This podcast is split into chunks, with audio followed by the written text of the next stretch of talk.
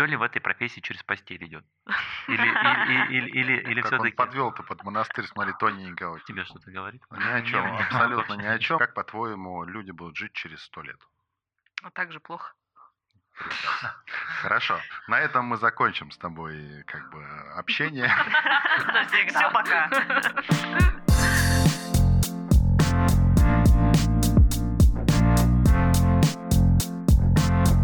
Всем привет, это новая серия «О чем говорят» и с вами, как всегда, Руслан. Роман. И Наташа. И сегодня у нас в гостях замечательный человек Алена Муратова, молодой режиссер театра, актриса и музыкант. Все правильно. Привет, Спасибо Алена. большое. Да. Здрасте. Слушай, у нас всегда есть основной традиционный вопрос. Не знаю, он как-то сразу пошел, и мы его задаем всем абсолютно. Кто ты? Режиссер, актриса, музыкант, певица. Вот в А, такой я- Я, последовательности. почему-то всегда думал, что ты только режиссер. А, нет, это все очень смежно, все это вместе, все это э, почти что разом уловимо, и, и все работает, все делается. Ну, То есть такая профессия... Нет, это на самом деле ты выбираешь для себя, естественно, что для тебя ближе и что тебе важнее вот из этих четырех. На самом деле любой вот из мной названных там, значит, направлений имеет право заниматься одним направлением, а кто-то решает прям все, всем Ну, заниматься. это вот про тебя. Это, да, про меня, потому что мне нравится и то, и то, и то, и другое. Но есть градация. Первое — режиссер, второе — актриса, третье А вот музыкант. хотел как раз вот у тебя есть какое-то процентное соотношение в тебе? Вот я вот на как-то сильно режиссеристей больше, но вот немного актрисы и как бы слегка музыкант. Так получилось просто случайно, на самом деле. Я сама лично ничего не определяла в этом процентном соотношении. То есть так получается. Да, так получается, что больше в моей жизни деятельности режиссерской. Жизнь сама расставила точки над «и». Она самостоятельно так. Вообще, она тебя даже не спрашивает. Вот. Актерская профессия замечательная. Я в ней отдыхаю, когда есть возможность, когда я выхожу на сцену. Музыкант и певица это уже больше относится, если будет так удобно называть это хобби. Приятное хобби, но которое тоже приносит мне деньги, то есть это можно называть Довольно- профессией, Довольно работой. профессиональное Да. хобби, я бы сказал. Вот. Поэтому не совсем точно, но мне кажется, как сказал Пол Маккартни, вот то, чем он занимается, это и есть его хобби. Мне кажется, самое правильное определение. Это неважно, чем ты занимаешься, да, это может быть музыка, инженер, и ты можешь там быть архитектором. Главное, чтобы это тебе нравилось, и ты получал удовольствие. Ну и деньги. Я, кстати, услышал очень важную, мне кажется, вещь. Режиссура нравится, когда актер уже отдыхает, а когда музыка вообще отдыхает так, что Хобби, вообще, хобби. как- вообще хобби. Э, Это круто. Еще и за все и деньги платят, понимаешь, как бы. Ну, Вообще. Это идеальный какой-то всегда вариант, самый лучший. Ну, с деньгами всегда гораздо сложнее в нашей профессии, но в большей степени ты идешь за, конечно же, ты должен получать удовольствие. Вот, а режиссура, что она дает? Ты приходишь, когда на площадку. Ты, во-первых, дома все придумываешь, все, что тебе необходимо по материалу, приходишь к артистам, ты организовываешь все, естественно, организовываешь артистов, увлекаешь их, естественно, привносишь музыкальную атмосферу, всякую различную атмосферу, игровую, то есть на тебе лежит очень большая ответственность за все. И вот, видимо, уровень такой ответственности меня и привлекает. То есть мне очень нравится выходить на сцену как актриса, как певица, но ты выполняешь из тысячи задач, выполняешь там 10, 12, 100, да, а режиссер выполняет тысячу задач, и они не всегда творческие. Но, видимо, меня привлекает вот это больше. Вот я прям чувствую, что мне больше ничего не нужно в этой жизни, кроме как вот заниматься всеми этими тысячу делами. Почему говорю, когда выхожу как артистка на сцену отдыхаю? Потому что я выполняю, ну вот как раз-таки ограниченное количество дел и задач. Не все со мной могут согласиться. То Это есть- не многозадачность тогда, а просто одна задача. Нет. Многие, я говорю, со мной не согласятся, потому что актер профессия очень сложная, очень сложная. А я тут такая говорю, я прихожу, выхожу и отдыхаю. Нет, это просто Это для на тебя фоне. только. Да, то есть я не исключаю, это очень сложная профессия. Быть э, хорошим артистом. Нет, Нет. быть артистом, а быть хорошим артистом. Это Ещё уже другое. Мне Вот. всегда казалось, что актер это вообще самая сложная профессия, потому что как бы твоя профессия заключается в том, что у тебя нет личности. И ты личность строишь все время заново. И ее как-то миру еще и показываешь. Ну, как бы это Это вообще какое-то противоестественное, как мне кажется, занятие. И для меня это сложно вообще осознаваемо даже. Важно осознавать вот такие вещи, как э, мы, конечно, создаем личности. Я почему говорю мы, потому что это совместная работа и режиссера, и актера.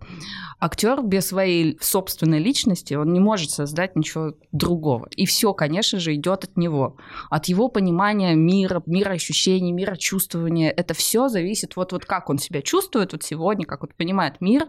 Только на основе этого он может вообще выстроить что-то новое. А, он Понять- строит на основе своей. Безусловно. Ну, это получается, что на основе своей проекции какой-то, так, так как он видит мир. Да, здесь, конечно, нужно более подробно и глубоко уходить в этом вопросе, потому что есть разные системы, разные способы существования и выстраивания образа актерского. То есть можно полностью, вот Станиславский очень просто объясню, он имел в виду, что я есть персонаж, то есть я должен перевоплотиться в него полностью, да, ну, естественно, базируясь на своих там чувствах, эмоциях, знаниях, опыте, да, но ты постепенно, эмпирическим способом, то есть это требуется как раз-таки невероятный период репетиций, ты, значит, входишь, приобретаешь повадки, характер, характерность своего персонажа, все это присваиваешь, как будто бы надеваешь на себя чей-то чужой пиджак.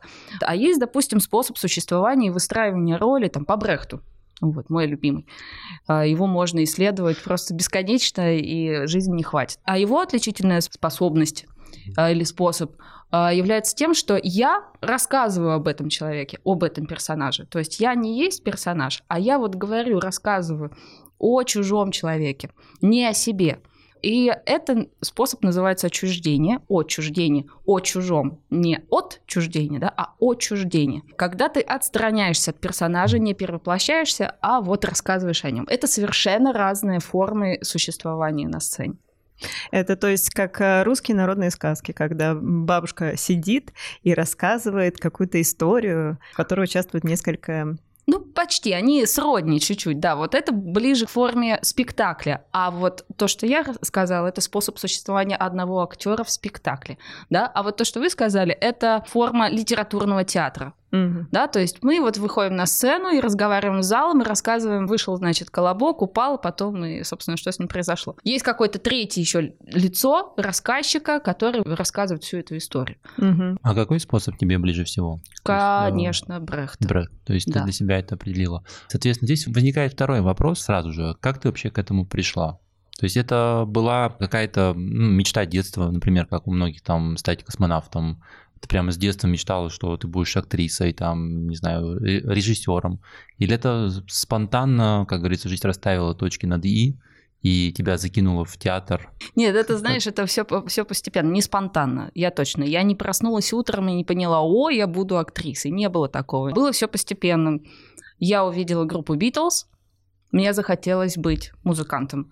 Я попросила маму отправить меня в музыкальную школу, чтобы я научилась играть на гитаре. Мама сказала, мама хитрая, говорит, нет, они сначала научились на фано, а потом уже на гитаре, поэтому ты пойдешь по классу фортепиано учиться. Ну, я, собственно, я думаю, что все меня поймут, потому что все пережили на себе, в общем, поняли, что это такое, тяжба. И я закончила по, по классу фортепиано музыкальную школу, сказала, давайте все, покупайте мне гитару.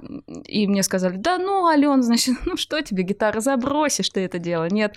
И в 11 лет мне папа покупает за тысячу рублей какую-то щепку с шестью струнами железными, и я начинаю каждые 24 часа каждый день играть, я научилась, и, в общем, вот э, к чему пришла, то, что я и педагог, и музыкант по гитаре. А, Обожаю этот инструмент. И вот я тогда хотела быть пианисткой, гитаристкой, Потом меня отдали, значит, в театральную студию в какой-то школе. Я подумала, да, почему? Это мне очень подходит. Я думаю, может быть, бы мне стать актрисой. Мне очень все это привлекало, страшно. Я смотрела кино, я ходила в театр, естественно. Это все дурачиться мне очень нравилось. Я поняла, что вот это хулиганство, которое существует в театре, и без него невозможно, без игровой атмосферы, я не могу жить.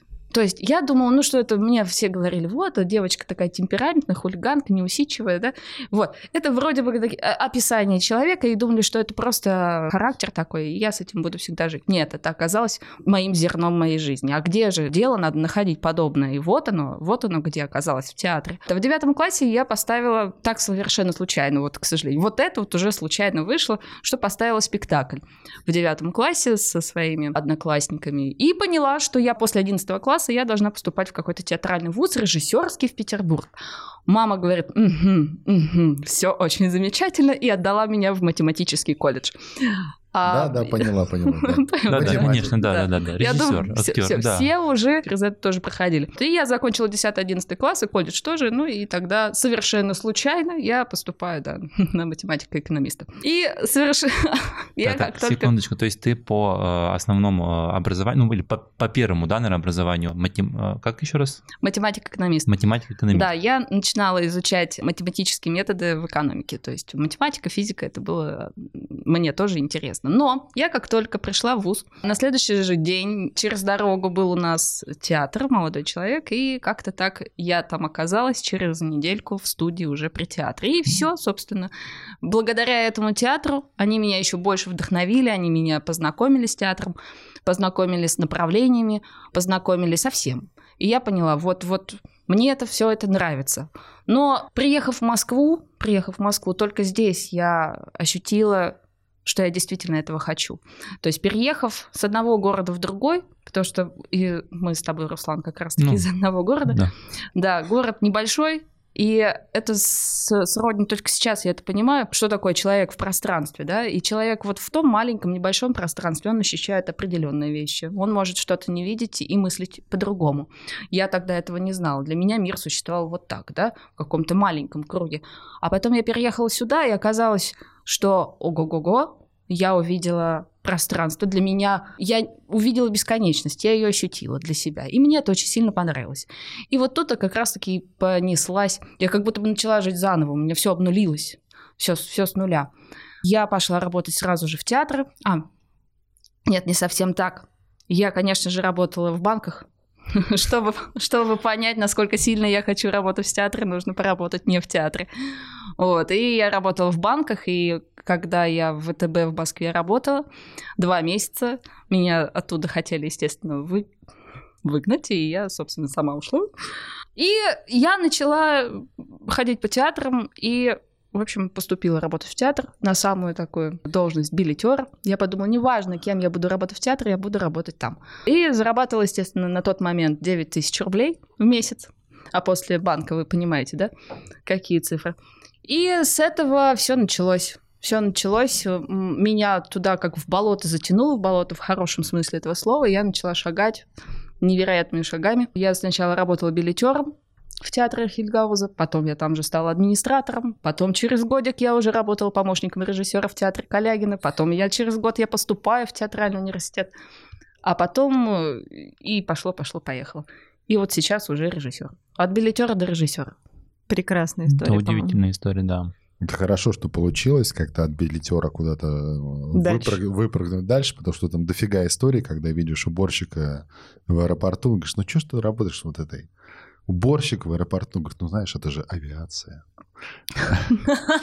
Ну вот, почти так же. Но, конечно, когда есть цель, да, все это не важно. То есть я поменяла сферу деятельности, э, я поменяла город, я поменяла все. Ну вот, и это меня жутко увлекло. И, конечно же, когда я уезжала из маленького города, очень было много злых языков. Это, естественно, очень частая такая фраза звучит мне на, на уши все время. Москва сломает себя, Москва не может сломать. Вернешься. Да, да, да. Да куда Будешь же ты лезешь? Да, да, да. Москва, к сожалению, или как это говорится, или не к сожалению. Москва это наименование населенного пункта, и никак она не может сломать. Это все зависит только от тебя. Да, но у людей всегда свои представления о другом чужом месте жительства и вообще о других чужих людях, поэтому Хорошо. вполне очевидно, да. Хорошо там, где нас нет еще, обычно говорят тоже, мне кажется. Где родился, Это- там пригодился, Да. между Ну. прочим. Вот погнали по А, поговорке. Да, да. Понесла. Но это все из-за разминки. Это из этого лицевые мышцы сами как-то выдают.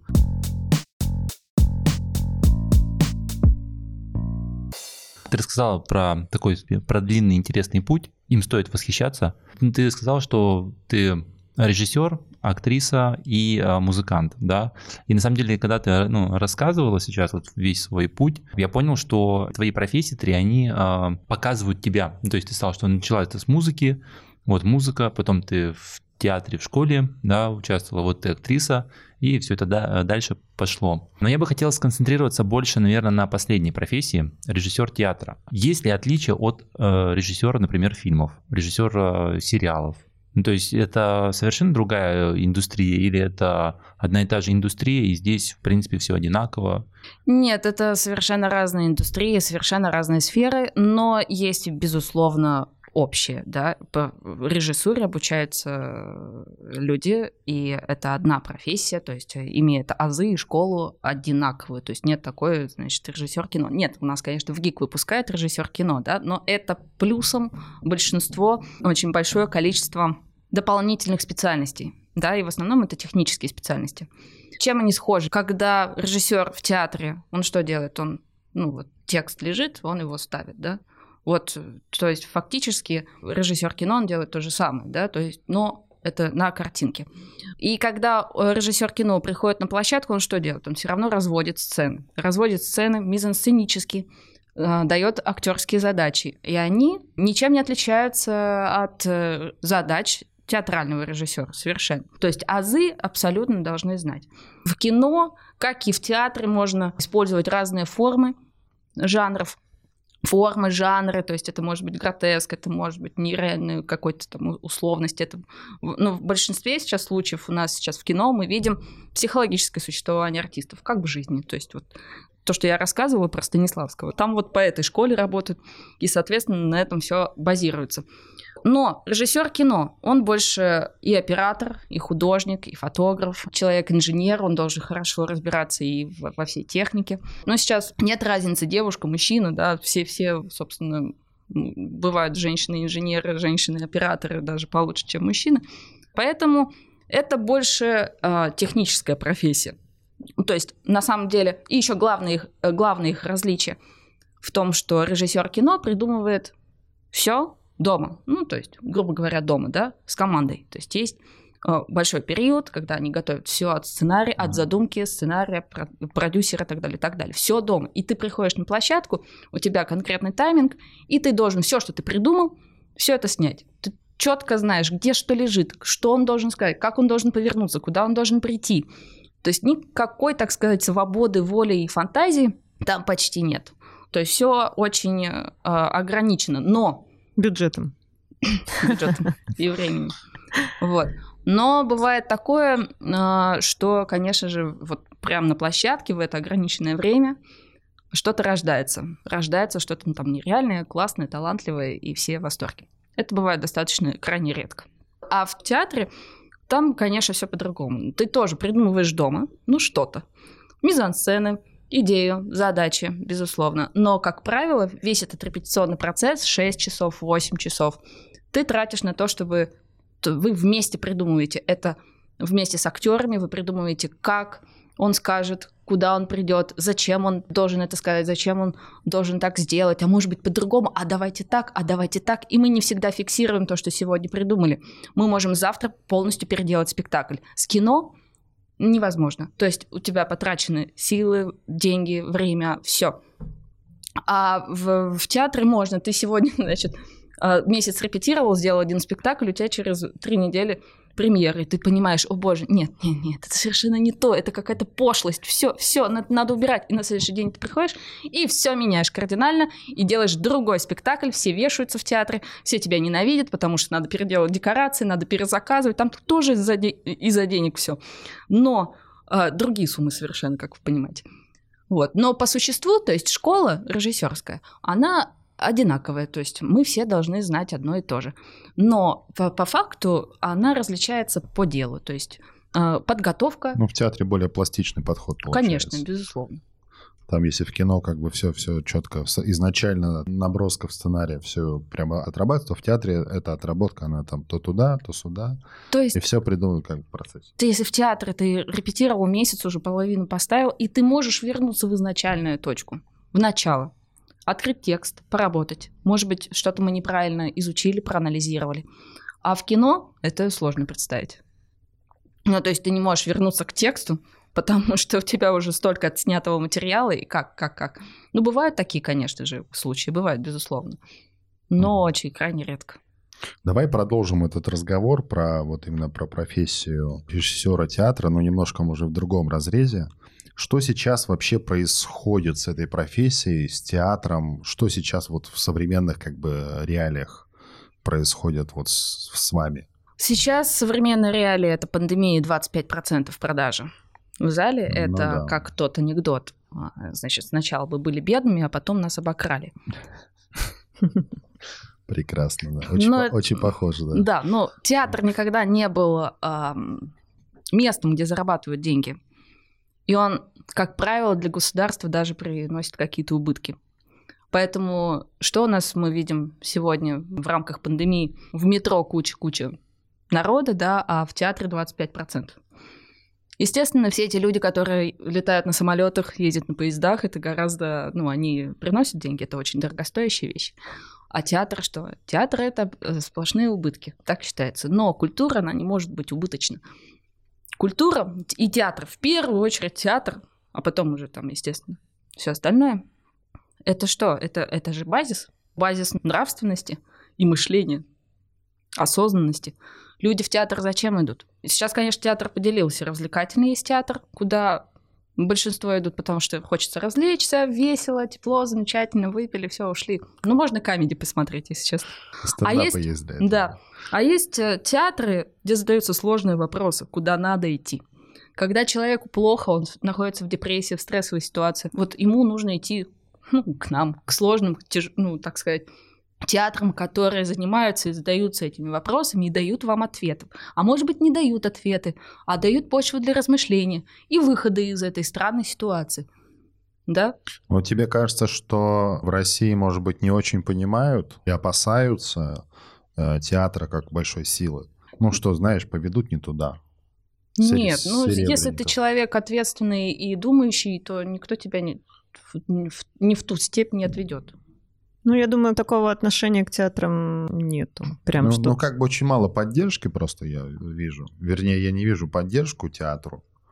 Ну, это есть, это есть. Рома, наверное, больше имел в виду осознанность и критическое мышление, что-то из этой серии. То, что театры ра- развивают. Вы что можете сделать? Вы прийти в театр, можете и разочароваться, да, и со мной поспорить. Это все возможно, это мы не исключаем, да, это так Нет, же, у, как меня, мы... у меня вопрос, знаешь, в чем? Почему так мало поддержки государства в театру? Ну, то есть вообще и в пандемии в частности.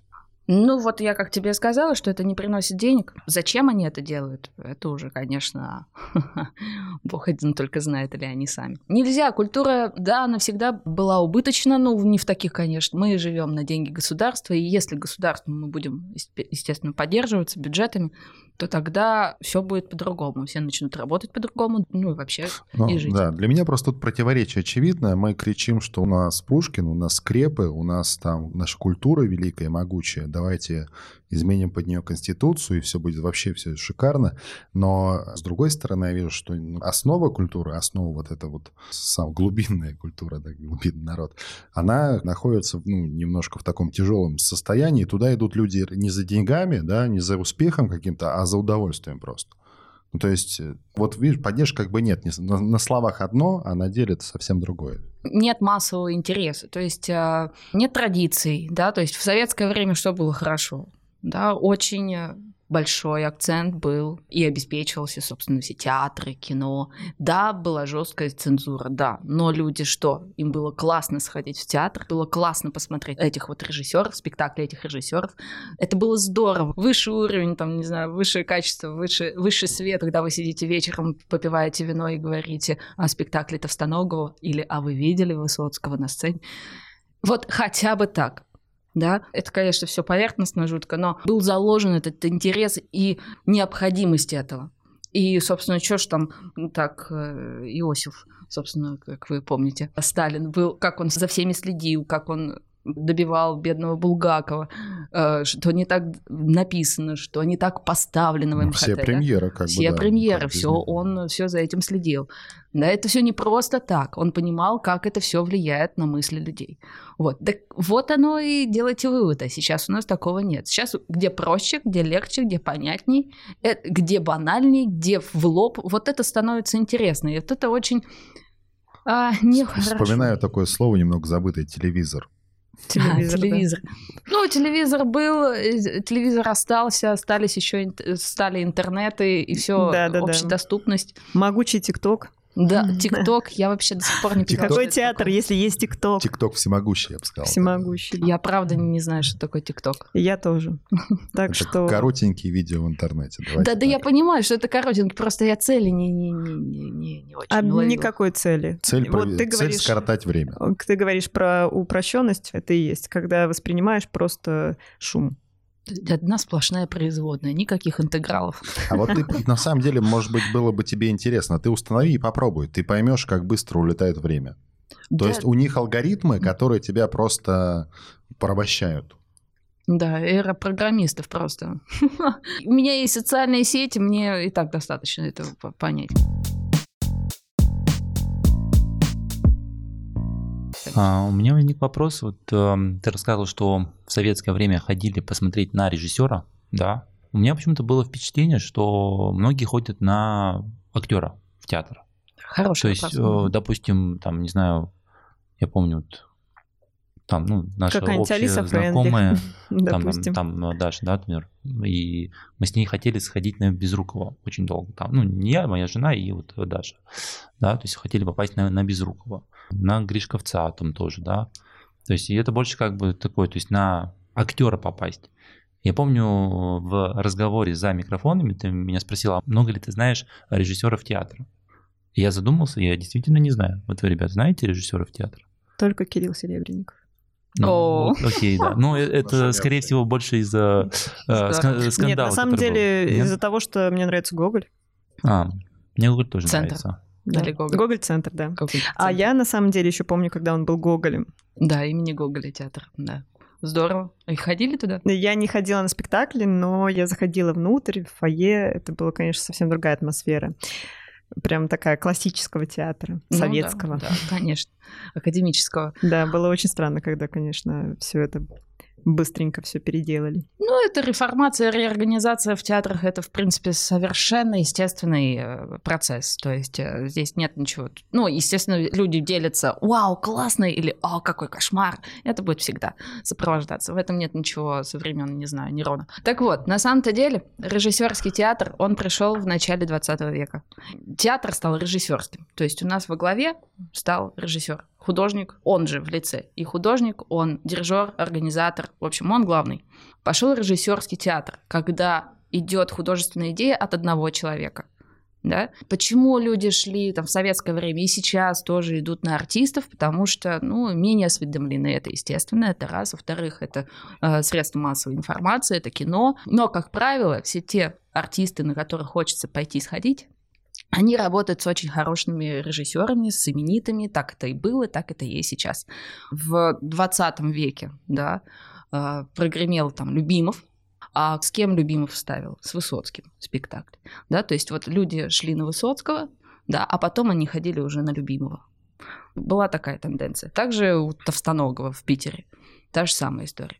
А сейчас, вот сейчас более осведомленная театральная публика, они ходят, как правило, на режиссеров. Сейчас это становится модным. И, если честно, вот последние там 10-20 лет совершенно вот эта грань, мы идем на режиссера, даже не знаем, кто играет у него спектакли, имена артистов. Вот есть уже такая масса людей, которые чисто ходят на режиссеров. Если еще в 20 веке, в советское время, еще можно поспорить с этим, да, всех все равно ходили на Андрея Миронова, и так далее, так далее. То здесь сейчас вот э, у нас как-то вот совершенно режиссеры перетягивают на себя одеяло. Это, допустим, Юрий Бутусов. Это Жновач, да, это был Петр Наумович Фоменко. И можно перечислять, конечно, бесконечно эти фамилии. Ну, их, конечно, ну как бесконечно? Их, конечно, по пальцам пересчитать. Вот, Кирилл Серебренников, да, допустим. Ну, Но Фоменко перечислять тоже на хочется. слуху, конечно. Да, Петр Наумович Фоменко, это вообще вот, э, если возвращаться чуть-чуть назад, это вот благодаря кому я пришла в театр. То есть я увидела его театр, я увидела способ существования его артистов, я увидела эту легкость хулиганства, просто первого разряда хулиганства на сцене. И я поняла, что вот я хочу, я хочу туда. И это мой идеал, то есть то, то, к чему буду стремиться всю жизнь. Вот так. Ну, а потом, да, вот сейчас, э, когда люди ходят на режиссеров, смотрят его спектакли, и уже узнают артистов, и уже ходят э, на артистов. То есть это сейчас чуть-чуть меняются местами. Ну, это прекрасно. Скажи, в связи с этим вопрос такой еще, если дальше смотреть. Есть ли будущее какое-то у российских театров? Или все-таки скорее кино и интернет поглотят нас?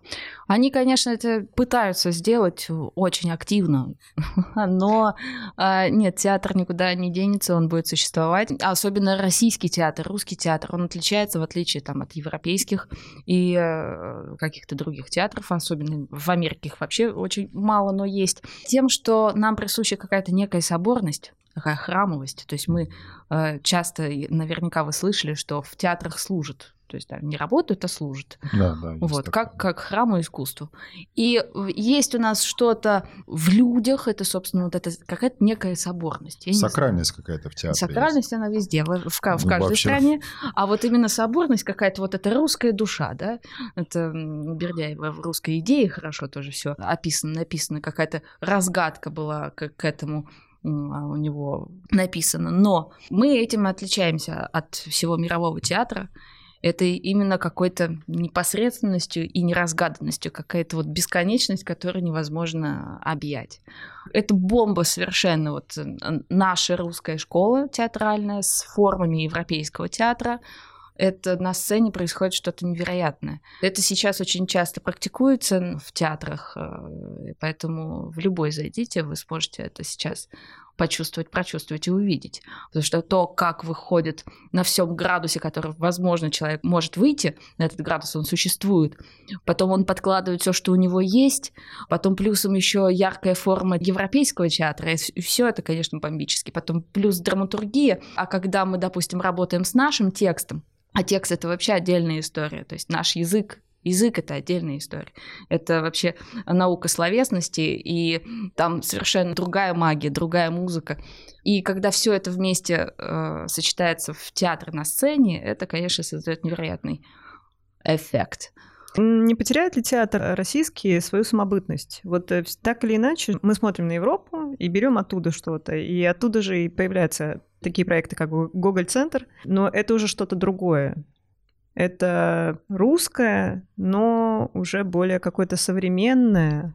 А не забудем мы вообще свои какие-то истоки в театральном искусстве? Нет, пока существуют те люди, школы, институты, которые на этом базируются, нет, никуда он не исчезнет. И всегда должен быть контрапункт. Ну, то есть есть черное, есть белое. То без другого не может существовать. Ну, конечно, кому нравится, кому не нравится, это дело каждого, да. Мне ближе театр игровой. Можно сказать, что это же не современно. Там, Любимовский театр, это не современно же. Нет, нет. Вообще понятие современности это очень... Это тоже... Как современное искусство. Да, это что, что это такое? Со- Современность это что? Как его можно характеризовать? Вот и, и сейчас вот мы считаем, не знаю, крестик на столе, вот такой вот вырезанный, да, как у вас здесь, это современно. А почему? Раньше разве не было по- подобных вещей не было? Ну, были, конечно же. Вот. Или черный квадрат. Что до Малевича не было черного квадрата. Современность это не значит что-то непонятное. Современно это когда попадает вот сейчас. Тебе это понятно. Тебе это понятно, и ты это принимаешь, и тебе это помогло в чем-то, или ответила тебе на ряд вопросов, вот это современно. Современно это когда вот есть здесь, ты сейчас, вот ты человек, и ты смотришь вот то, что тебе увлекает, нравится и так далее, и так далее. И дает тебе какое-то а, понимание того, что ты не мог Ну, понять. чем больше в контексте, что называется. да. Ну или там то, что здесь и сейчас актуально, да. Да, мод, э, вот это сейчас современность, это очень как-то тривиальное равенство с этим, с понятием модно. Модное. Это, ну, не совсем. А я правильно понимаю, что скорее ситуация такая, что создаются новые языки, но старые не забываются при этом?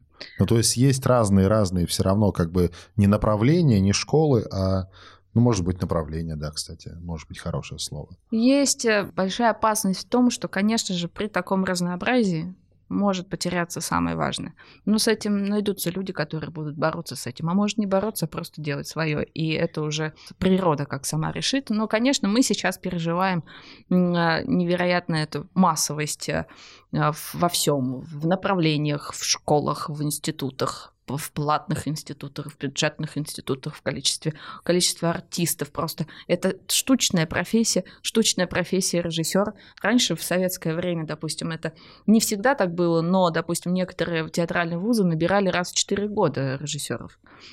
А, это, понимаете, это совершенно маленькое количество режиссеров. А артисты сейчас у нас, у нас даже есть, по-моему, актерский факультет в МГУ. Это не говорит о качестве, это говорит просто о количестве. Масштабирование. Вот. Масштабирование, И их это капитализм. очень-очень-очень много. А для них работы не, не найти, то есть они не востребованы потом, то есть их жалко больше в своей степени. И приходится крутиться, вертеться, и вы найдете актера-педагога по английскому языку, актер, педагог по французскому языку или педагог по математике. То есть у нас всегда мы через дефис, потому что никто не исключает, мы должны творить, и плюсом мы еще, естественно, должны зарабатывать. А вы как знаете, что на культуре сильно это, не пропитаешься. Ну, можно, безусловно, можно, но это надо постараться.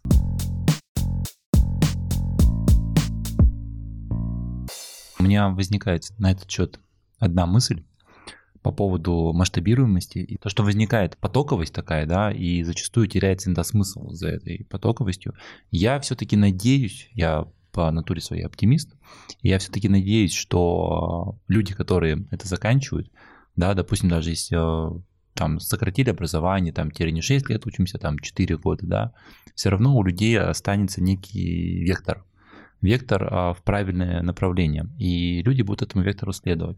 Я вспоминаю всегда свою ученицу по литературе из школы, да, и она нам говорила, что классика – это на всю жизнь. Знаете почему? Потому что классика описывает всегда 7 принципов жизни людей. И люди никогда не поменяются. Какие они были, какие они есть сейчас, такие они и будут. Поменяется образ жизни, да, поменяется, может быть, мышление в чем-то, а, в каких-то нюансах, поменяется одежда, там, гаджеты появятся, машины появятся новые. Но принцип э, жизни людей, грубо говоря, который описан там в Библии, хотя я сам человек неверующий, да, но вот эти вот принципиальные вещи там, не будь жадным, там, не убей, и это вот то, что обычно описывает классика. А, мне кажется, что все равно этот вектор, да, а, он будет как-то сохраняться, и даже если появятся какие-то новые языки, как Рома сказал, да, ну, допустим, там в театре, а, в культуре, там, в искусстве, и они всегда появляются, в принципе, мы видим какие-то новые течения. Что за этими течениями всегда будет, как ты вот, Алена сказала, будет некий смысл и будет здесь и сейчас актуальность. И я все-таки на это надеюсь. Оно так и должно быть. Нужно верить. Нужно в это верить. Когда есть те люди, которые в это верят, это будет, безусловно, сохраняться. Ну, смотри, сейчас, конечно, больше вызывает раздражение эти количество направлений. Сложно заниматься, допустим, в то, что верил, то, что ты там хотел э, создать. Надо просто делать надо делать. Еще очень много разочаровываются в силу того, что очень много всех, естественно, на рынке все начинают в большей степени разочаровываться. А, это все то, что потом приводит к деградации. Нет, это все начинают превращаться в массу.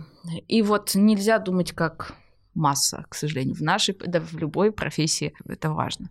Надо а. думать так, как вот ты считаешь нужным. И надо всегда делать, надо заниматься делом. Если ты любишь дело свое, оно, собственно, приведет тебя куда надо.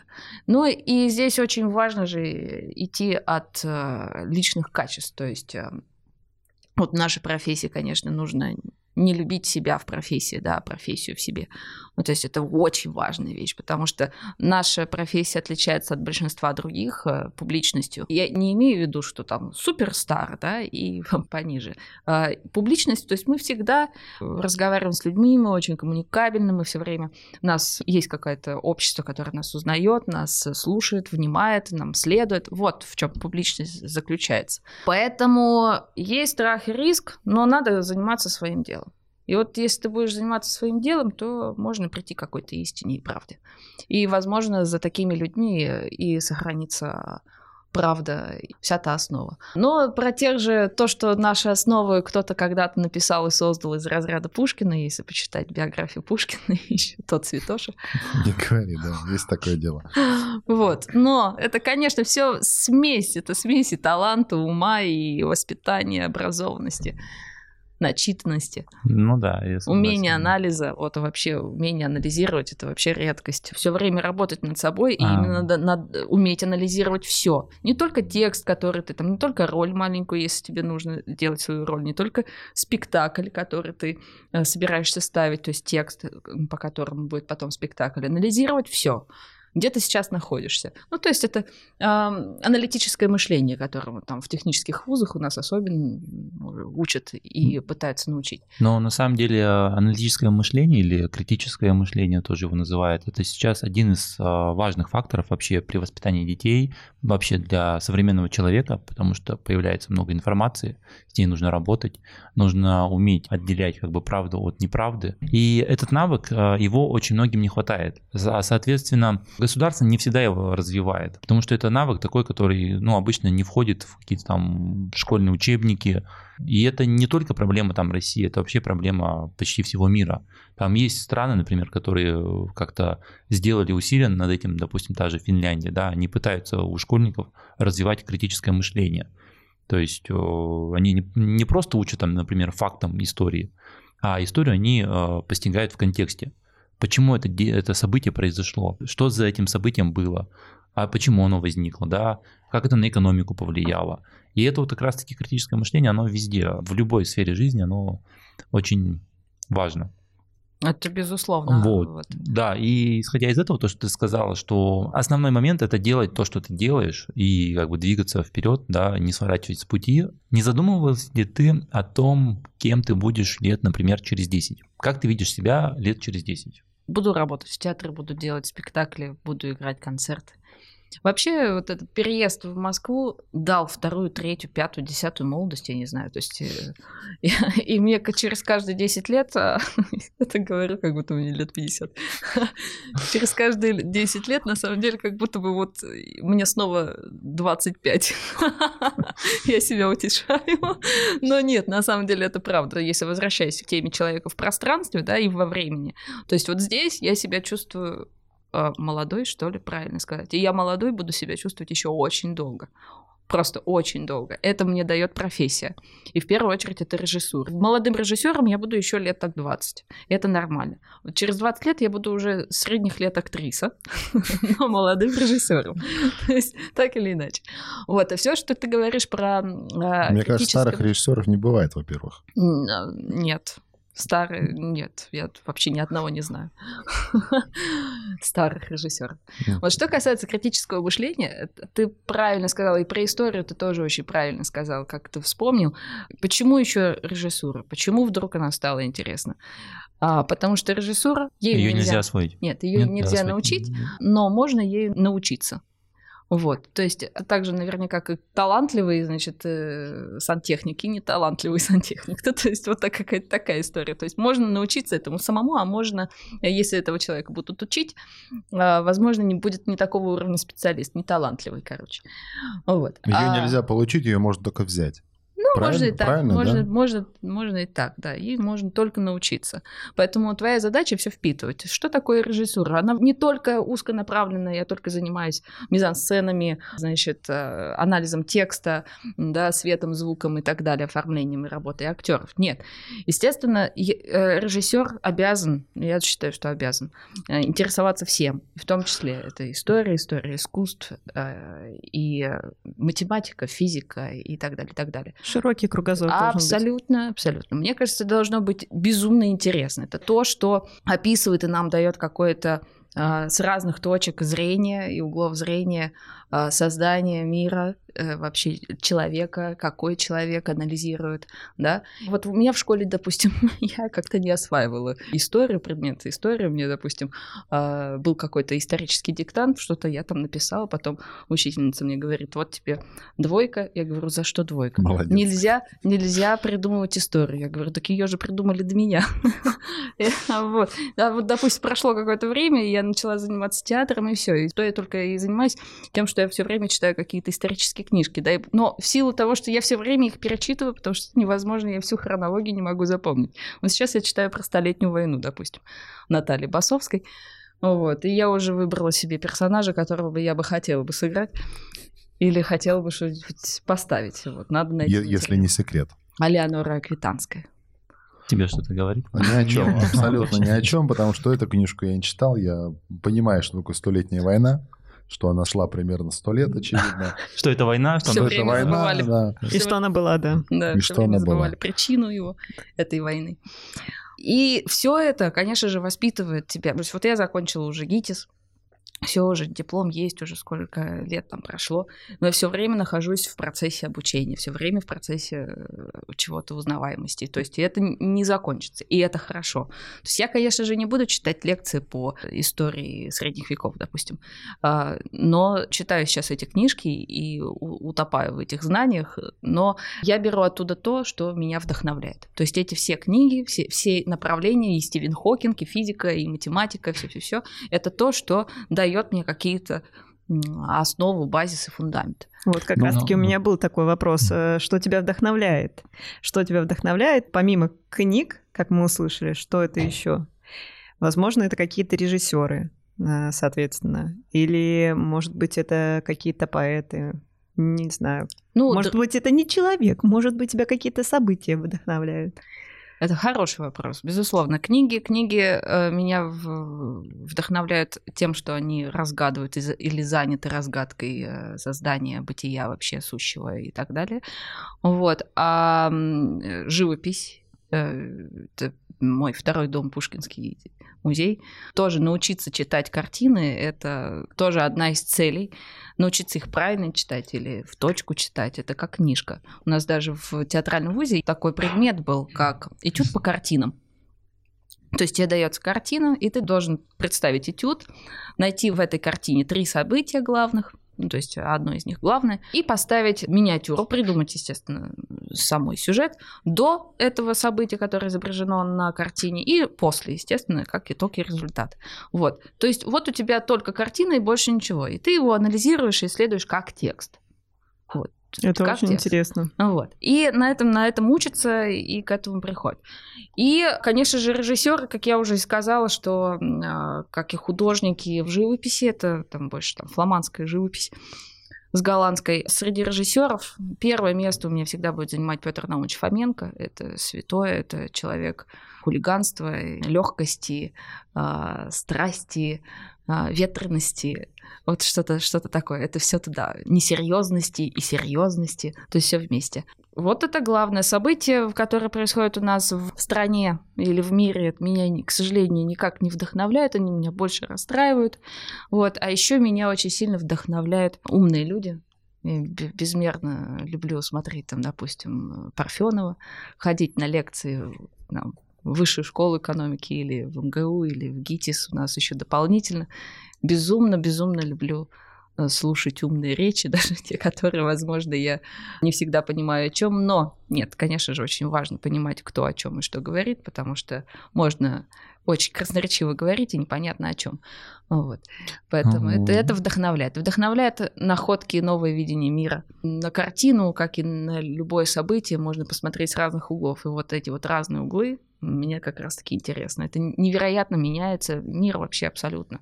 Если ты смотришь на, на картину прямо, э, там, я не знаю, смысловой центр, ты как принято э, видеть его, там, он обычно понятен, ясен, да, в картине смысловой центр, а вот в Брейгеле он смещен. И вот ты его иди найди. Вот, а это угол зрения. И надо как-то что-то э, обладать знаниями, обладать э, э, фантазией, воображением. Вот. Это все надо развивать. Ну вот смотри, ты рассказала очень много интересных сторон о режиссере, да, и каким он должен быть.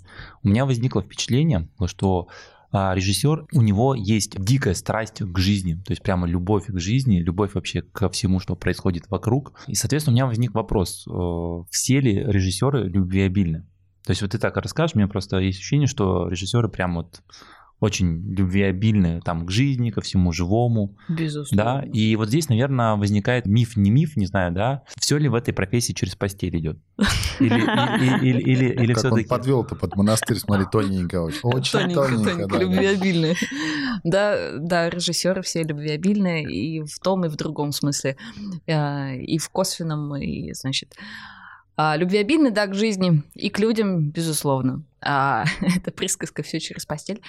Ну да, она, безусловно, есть, но я со свечкой не стояла, к сожалению, не наблюдала подобных вещей. А, но знаешь, что чаще всего происходит э, в театрах, э, в кино? Люди влюбляются, люди по-настоящему влюбляются. И это было, я очень много знаю таких, а, мои друзья, мои знакомые. Это просто любовь, это отношения, а дальше все производное. Вот. А такие грязные истории, которые там пишутся в жел... пишут в желтой прессе, как об этом любят говорить, да, ну, наверное, есть, но это менее интересно. Это есть вот так, такого э, уровня, это есть в, в каждой профессии, в каждой организации. Но вот на моем веку, да, в силу того, что на всякие-то грязненькие вещички. Это мне как-то не было никогда интересно. А мы всегда рождали атмосферу какую-то хорошую на репетициях, и обязательно кто-то в кого-то влюблялся, а дальше все по пути. Но не исключено, безусловно. А, ну вот что. Очень, конечно, А вот важно. история. А вот история. Нет, ну как правило, как правило, режиссер привыкли понимать, что режиссер это все-таки мужская профессия, и режиссер мужчина это обаятельный человек, безусловно, обаятельный, и в него влюбляются все а, актера, с которыми он работает. Если этой любви не случилось, то есть а, она ну, всяко разная, то есть она страстная, это любовь, но не за грани разумного, то есть ну, все в пределах, все в мерках благочестия. Безусловно, если нет этой любви, тогда ничего не может произойти. Вот еще очень важный пунктик при создании репетиции. Потому что когда ты влюбляешься в человека, что ты делаешь в первую очередь? Ты доверяешь ему. А когда ты доверяешь ему, то все это такие, такой омут, это столько всего можно познать и сделать. Вот.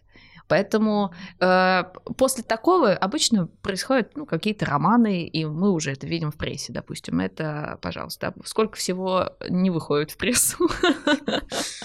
Оно как раз основывается на этом. То есть э, без этой энергии, э, ну, я тоже не представляю вообще, как можно работать в театре, в кино, в актерской, режиссерской профессии, не испытываешь к противоположному полу любовь Страсть? и страсть. Мгм. Да, увле- увлеченность. Хорошую, ну, здоровую увлеченность, ну, я про это говорю. Без Ну этого, да, да, блин, да. ну, непонятно. И Тогда не рождается доверие, а тогда о чем мы можем говорить? У нас тогда на разных языках мы будем разговаривать. Надо быть на одной волне, да, согласен. Мне кажется, это в любом деле э, так бывает, да, в любой профессии даже, Ну. наверное, когда есть совместная работа. Просто э, в других профессиях это может быть не Ну, так явно влияет. ну да, да, то есть это может не так сильно влияет, а здесь без этого прям, ну, совсем никак. Одна волна это хорошо, да, сказано. Да, конечно, очень много общего с разными профессиями, но в нашей профессии это очень Мгм. важно. То есть, если этого не происходит, то нет никакой магии. И вот то, зачем за каким-то волшебством э, приходят люди в театр, этого может не возникнуть, если этого не будет. Если кто-то не побеспокоится об этом. Прекрасное завершение вообще нашего сегодняшнего разговора. Очень теплое, романтичное и такое с искрой между участниками. Заключение. У нас, как всегда, в конце есть э, вопросики, о которых тебя, скорее всего, не предупреждали. Нет. И они каверзные, на них нужно отвечать быстро. Давай, поехали. Поехали. Какая часть твоего тела больше всего нравится тебе? Грудь. Прекрасно. Следующий вопрос такой. Как ты оцениваешь свое чувство юмора? Отлично. Ну, то есть, Высоко. на- высоко. Ты кричишь, когда катаешься на американских горках? Я никогда не каталась на американский город. То есть неизвестно. На, Неизвестно. на что бы ты вот сходу потратил 30 тысяч рублей? на гитару Мартин D28. А все вот это можно оставить и громко очень прокричать по Москве. Ну и давай последний финальный вопрос. Как, по-твоему, люди будут жить через 100 лет? А так же плохо. Хорошо. На этом мы закончим с тобой как бы общение. Все, пока.